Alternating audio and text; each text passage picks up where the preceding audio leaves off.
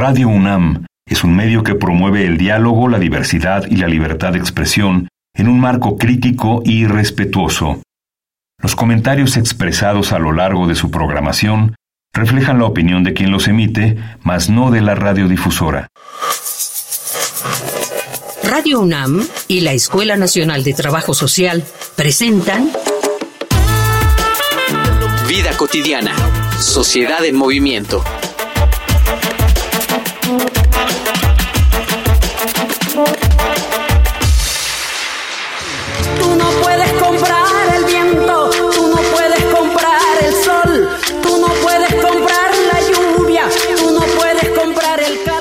Bienvenidas, bienvenidos a Vida Cotidiana, Sociedad en Movimiento. Soy Ángeles Casillas y como siempre agradezco que nos sintonicen como cada viernes.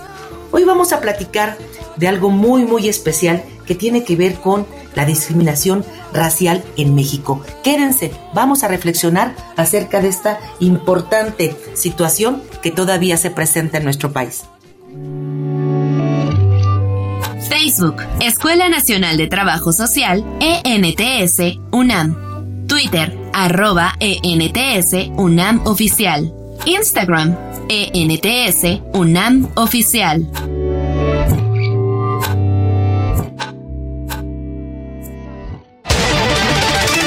Creer que la discriminación racial se limitó al apartheid y la esclavitud es parte del problema de que ésta siga existiendo.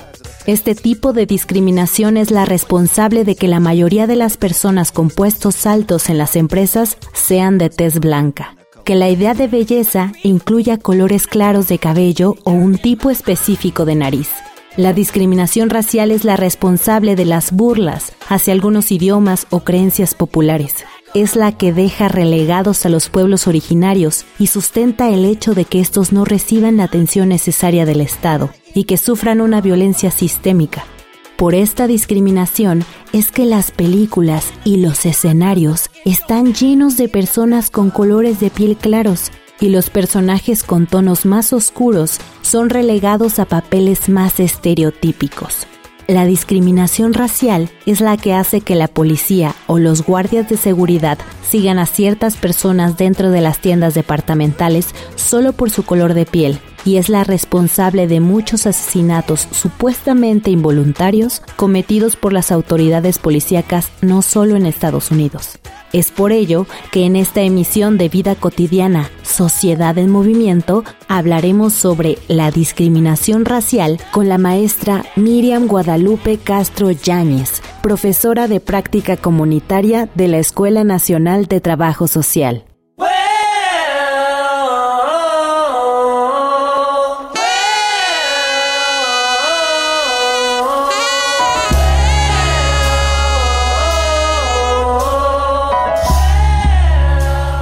Enlazados de manera virtual con nuestra invitada, la maestra Miriam Castro. Maestra, muy bonita tarde, bienvenida al programa.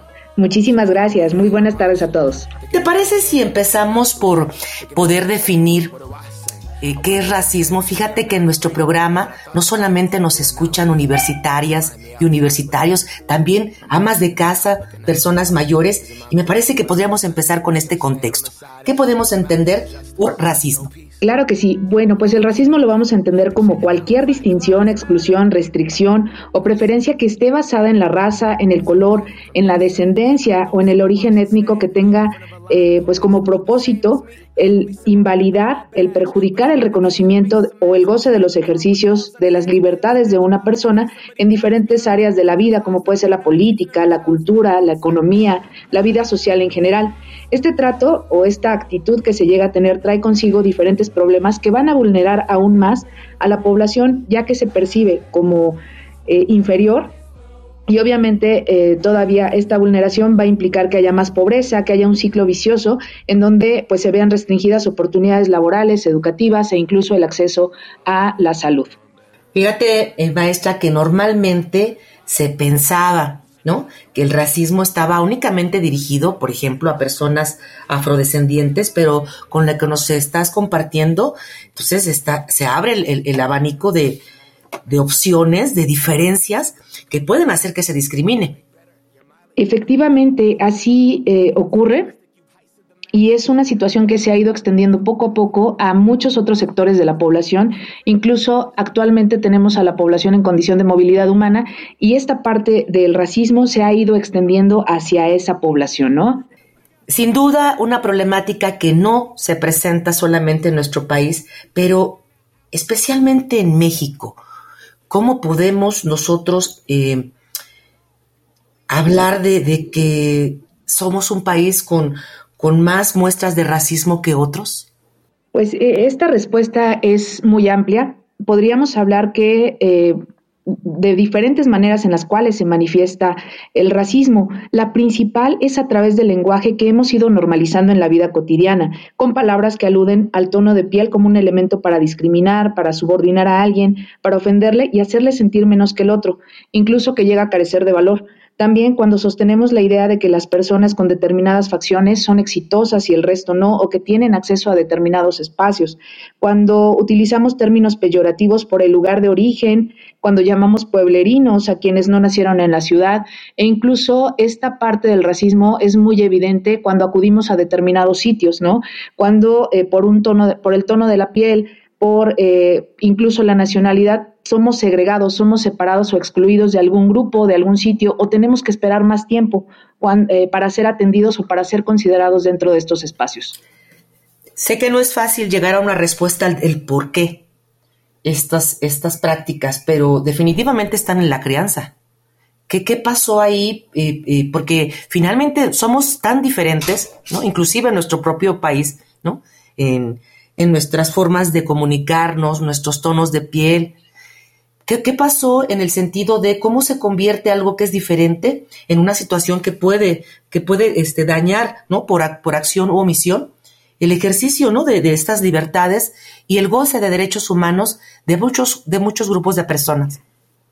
Finalmente hay, una cuestión histórica también que debemos considerar y que está presente en las diferentes acciones que tienen que ver con esta discriminación, con el racismo como tal, y que no hemos logrado romper.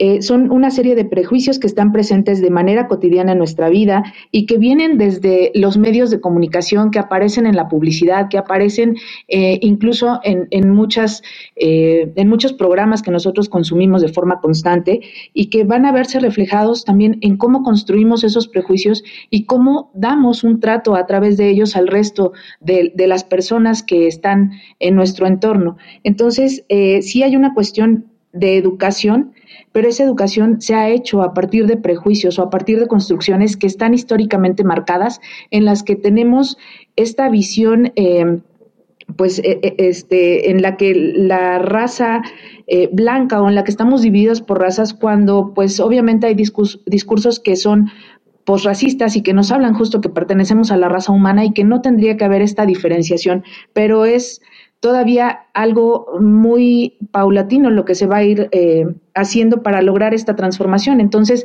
por ello es que todavía seguimos eh, trabajando o seguimos actuando desde esta parte en la que hemos sido formados para llegar o tratar a las otras personas de esta manera. Entonces, esa parte del, del racismo también va a estar muy ligada al clasismo. Entonces, este trato diferenciado también en función de, un, de una cuestión socioeconómica con las personas, pues nos va a, este, a llevar a sentir que hay desde algún privilegio una superioridad y bueno, en este caso el racismo tiene que ver con rasgos físicos, con el lenguaje, con la forma de vestimenta y el origen al que del que venimos, ¿no? En efecto, se abre, se abre este espectro. Te voy a invitar, maestra, vamos a invitar a nuestra audiencia a escuchar algunos datos estadísticos que nos prepara producción respecto al racismo en México. Vamos a una infografía social. Infografía social.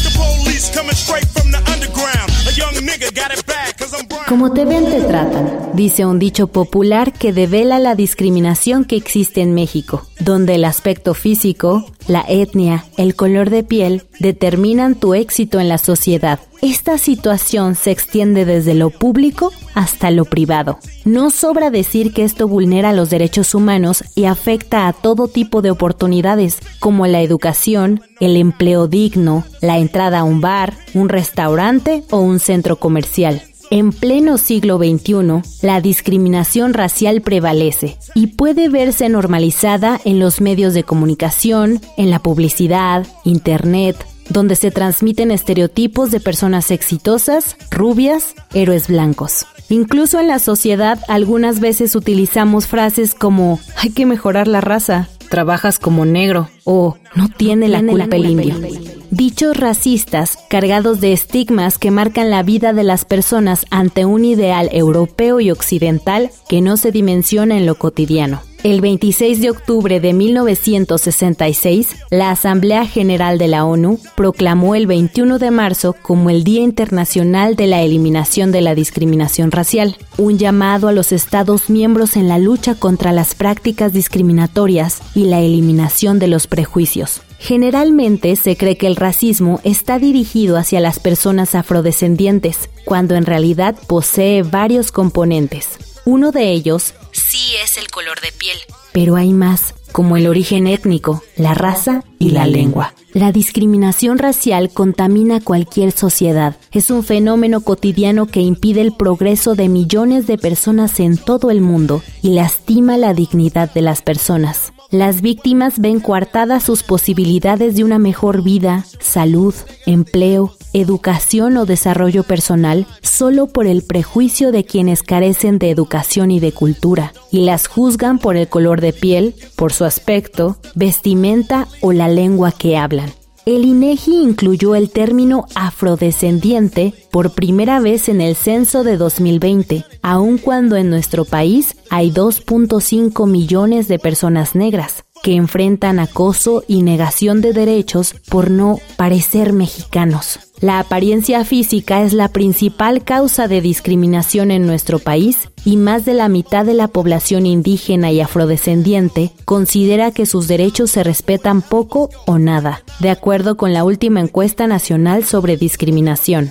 En México existe racismo y discriminación racial contra pueblos, personas indígenas y personas afrodescendientes. El 74% de la población afrodescendiente no tiene acceso a servicios médicos. El 64.6% de las personas se consideran a sí mismas morenas. Sin embargo, el 54.8% afirma que a las personas se les insulta por su color de piel y el 15% ha sentido que sus derechos no han sido respetados por esta misma razón. Facebook, Escuela Nacional de Trabajo Social, ENTS, UNAM. Twitter, arroba ENTS, UNAM Oficial. Instagram, ENTS, UNAM Oficial.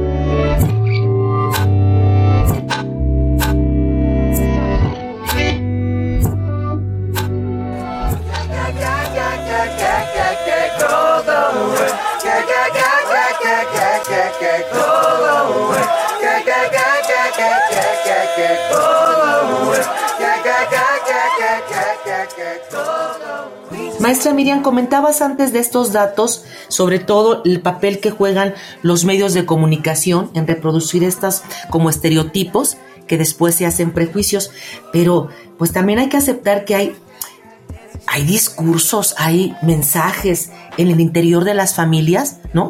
Como por ejemplo cuando alguien empata en una relación amorosa, ¿no?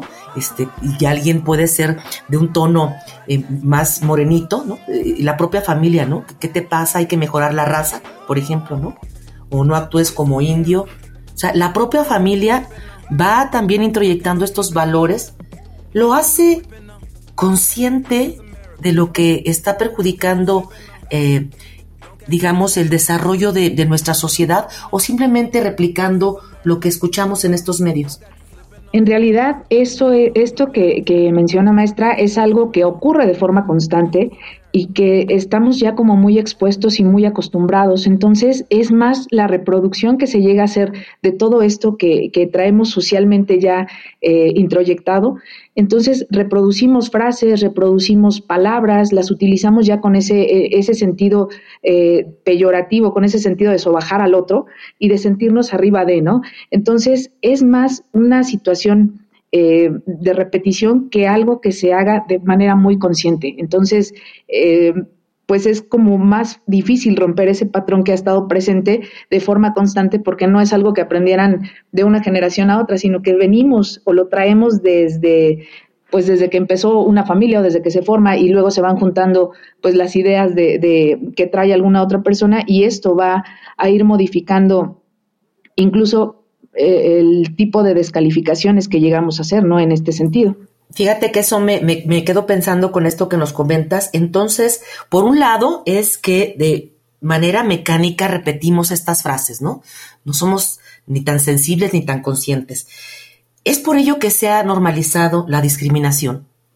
Efectivamente, y además existen, eh, me regreso un poco a los medios de comunicación por la influencia que llegan a tener dentro de la vida cotidiana. Incluso en el cine, pues podemos ver también esta parte, ¿no? Eh, siempre las personas que son malas en la historia, pues tienen determinados rasgos o un, un lugar de origen eh, muy establecido, ¿no? En tanto que los héroes, quienes van a salvar toda la historia, pues también tienen rasgos que distan mucho de un tono de piel moreno, de un, de un origen quizá latino. Entonces nos vamos dando cuenta que también eh, esa idea que nos venden desde la industria cinematográfica, pues nosotros la vamos comprando.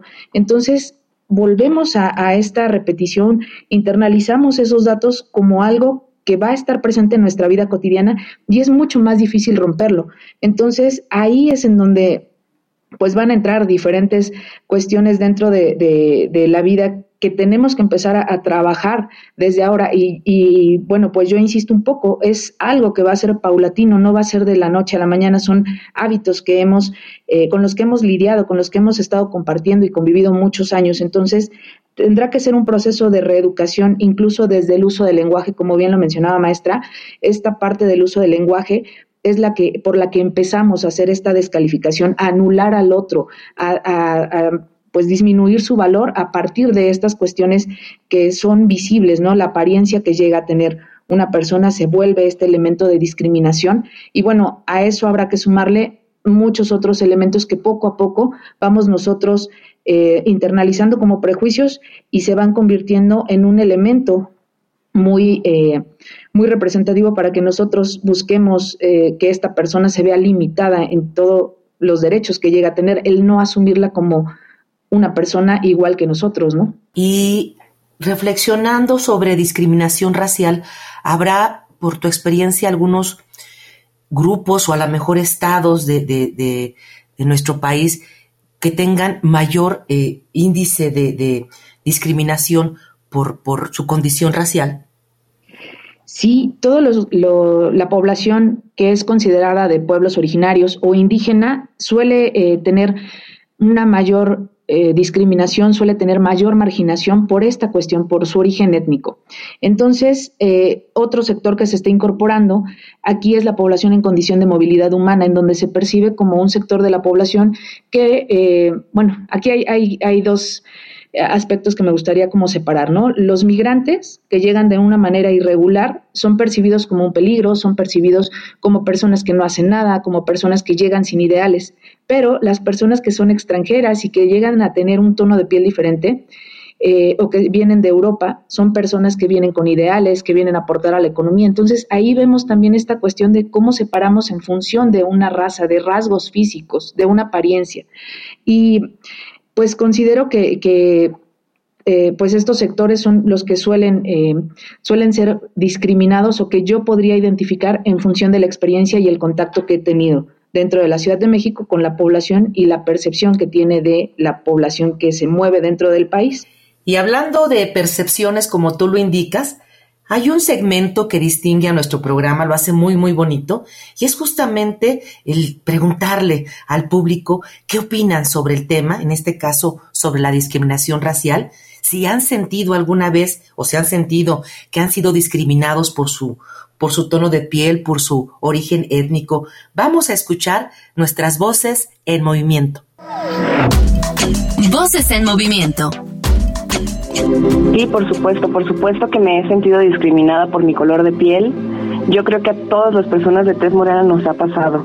En una ocasión fui a un casting y el casting decía morenas claras, personas morenas claras. Y llegué y me dijeron, no, es que tú no entras ahí, pero ¿por qué no? Y me dijo, no, es que tú no, tu perfil no es. Y para rematar, cuando salgo de ahí, una persona de la castinera me dice, oye, no lo tomes personal, es que así es esto. De hecho, tengo una amiga que es morena como tú, pero muy guapa. y a ella también le pasa. Lo tomo con humor, ya, pero en realidad me parece muy grave, muy grave que las personas no se den cuenta de cómo y, y en qué momento dicen las cosas. Creo que tenemos todos, que tomar conciencia y primero decir sí, es verdad, somos clasistas, somos racistas, para partir de ahí y decir eso está mal, señalarlo, cuestionarlo y pues es la única forma de cambiarlo. Del momento que me acuerdo ahorita es mi hija, ella digamos que heredó mi color de piel, que no es precisamente una tez blanca, y cuando nace era muy evidente que su color de piel no era como el de su papá, ¿no? Que es una tez muy clara. Entonces, en su familia como que eso es muy importante para ellos. Y cuando la nena nace, pues sí era como comentarios de está muy bonita su hija, pero pues sí está morenita. Como si fuera algo malo, como si fuera algo malo o si fuera algo negativo, cuando en realidad pues, o sea, su color de piel, pues sí, no tenía por qué ser malo, yo digo, ¿no? Pero bueno, así se vivió y así lo ven ellos, como que hubiera sido mejor tez blanca. Y al contrario, mi niño, mi bebé niño, nació con el color de piel de ellos. Entonces es como, ay, sí, él, él es güerito, ¿no? El güerito.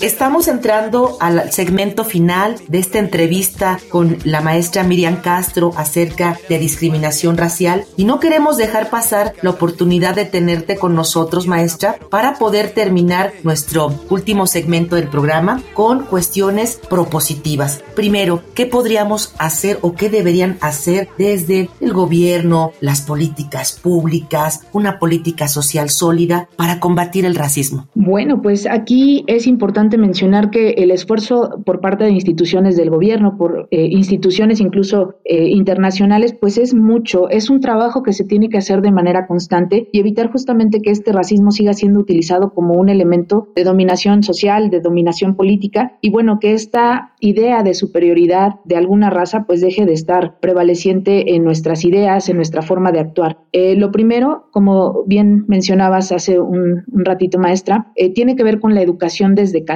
¿Qué hacemos? ¿Qué, ¿Qué es lo que nosotros estamos formando desde nuestra casa con el uso del lenguaje, con los prejuicios que vamos formando? Y tal vez es muy poco probable que los seres humanos no tengamos algún prejuicio, pero ahí la, la diferencia va a estar en cómo, qué hacemos con esa información, cómo tratamos al otro, dejar de discriminar, dejar de segregar, dejar de dividir y considerar que hay una situación de superioridad frente al otro. ¿Qué se tiene que hacer? Bueno, seguir educando, seguir trabajando, buscar que la implementación de estas políticas no simplemente se quede en un punto de algo que pareciera que es un deber moral, que emite una recomendación y no se vuelve una situación más delicada. Debemos recordar que la discriminación va a debilitar el tejido social, rompe esta cohesión y obviamente va a tener o va a involucrar una, una cuestión de pobreza, de vulnerar más al otro y esto nos afecta a todos. Entonces tenemos que ser muy conscientes de cómo ser eh, como personas, cómo utilizamos justo esta parte del lenguaje por un lado, trabajar con eh, la cultura de la paz, considero yo que es un elemento indispensable para poder asumir la convivencia y entender que en la diferencia radica la riqueza de nosotros como nación. ¿Habrás tenido oportunidad en alguna ocasión, maestra, de revisar en la política educativa, por ejemplo, ¿no? Estos libros de texto, ya vamos avanzando en esta parte de la aceptación de nuestras diferencias, en esta cultura de paz, como tú señalas? Considero que los pasos que se van dando pueden sonar incipientes, sin embargo, poco a poco se va transformando una sociedad. No es algo que vaya a pasar de la noche a la mañana, pero es un cambio que se tiene que hacer de, de una forma consciente. Hace un rato comentabas cómo de pronto en la familia mencionamos las cosas y si replicábamos o no, seguimos replicando. Entonces, es muy probable que a partir de esta modificación en los textos, de esta parte de inclusión, de una manera de lenguaje eh, este, distinta, de eh, incluso a los docentes, reeducarnos para que haya un trato mucho más equitativo y poder asumir las diferencias que existen en,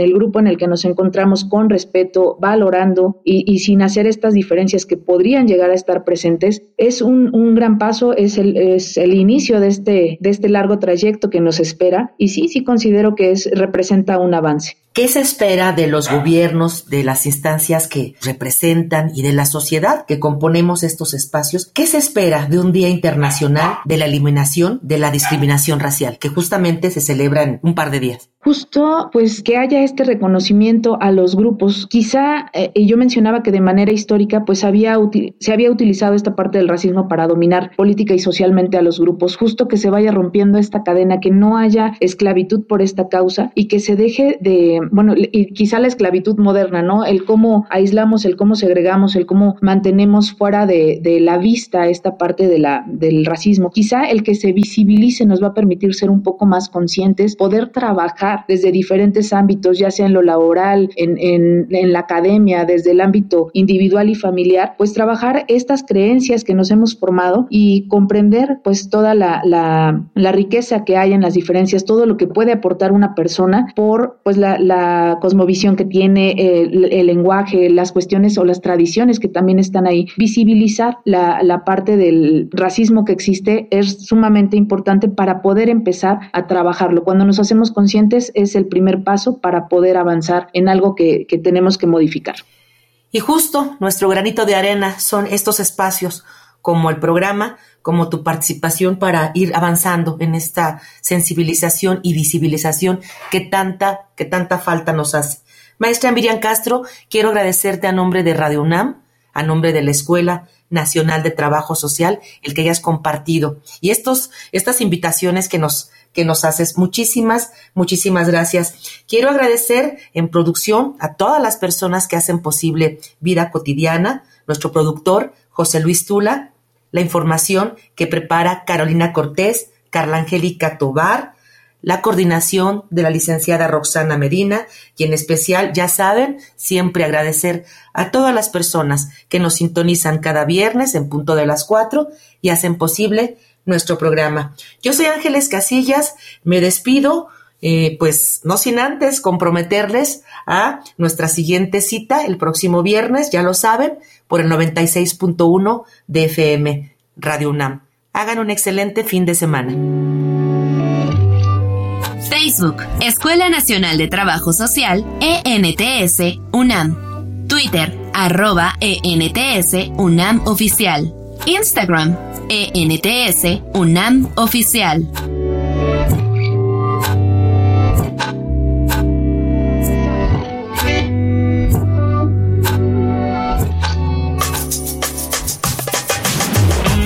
Vida cotidiana, sociedad en movimiento.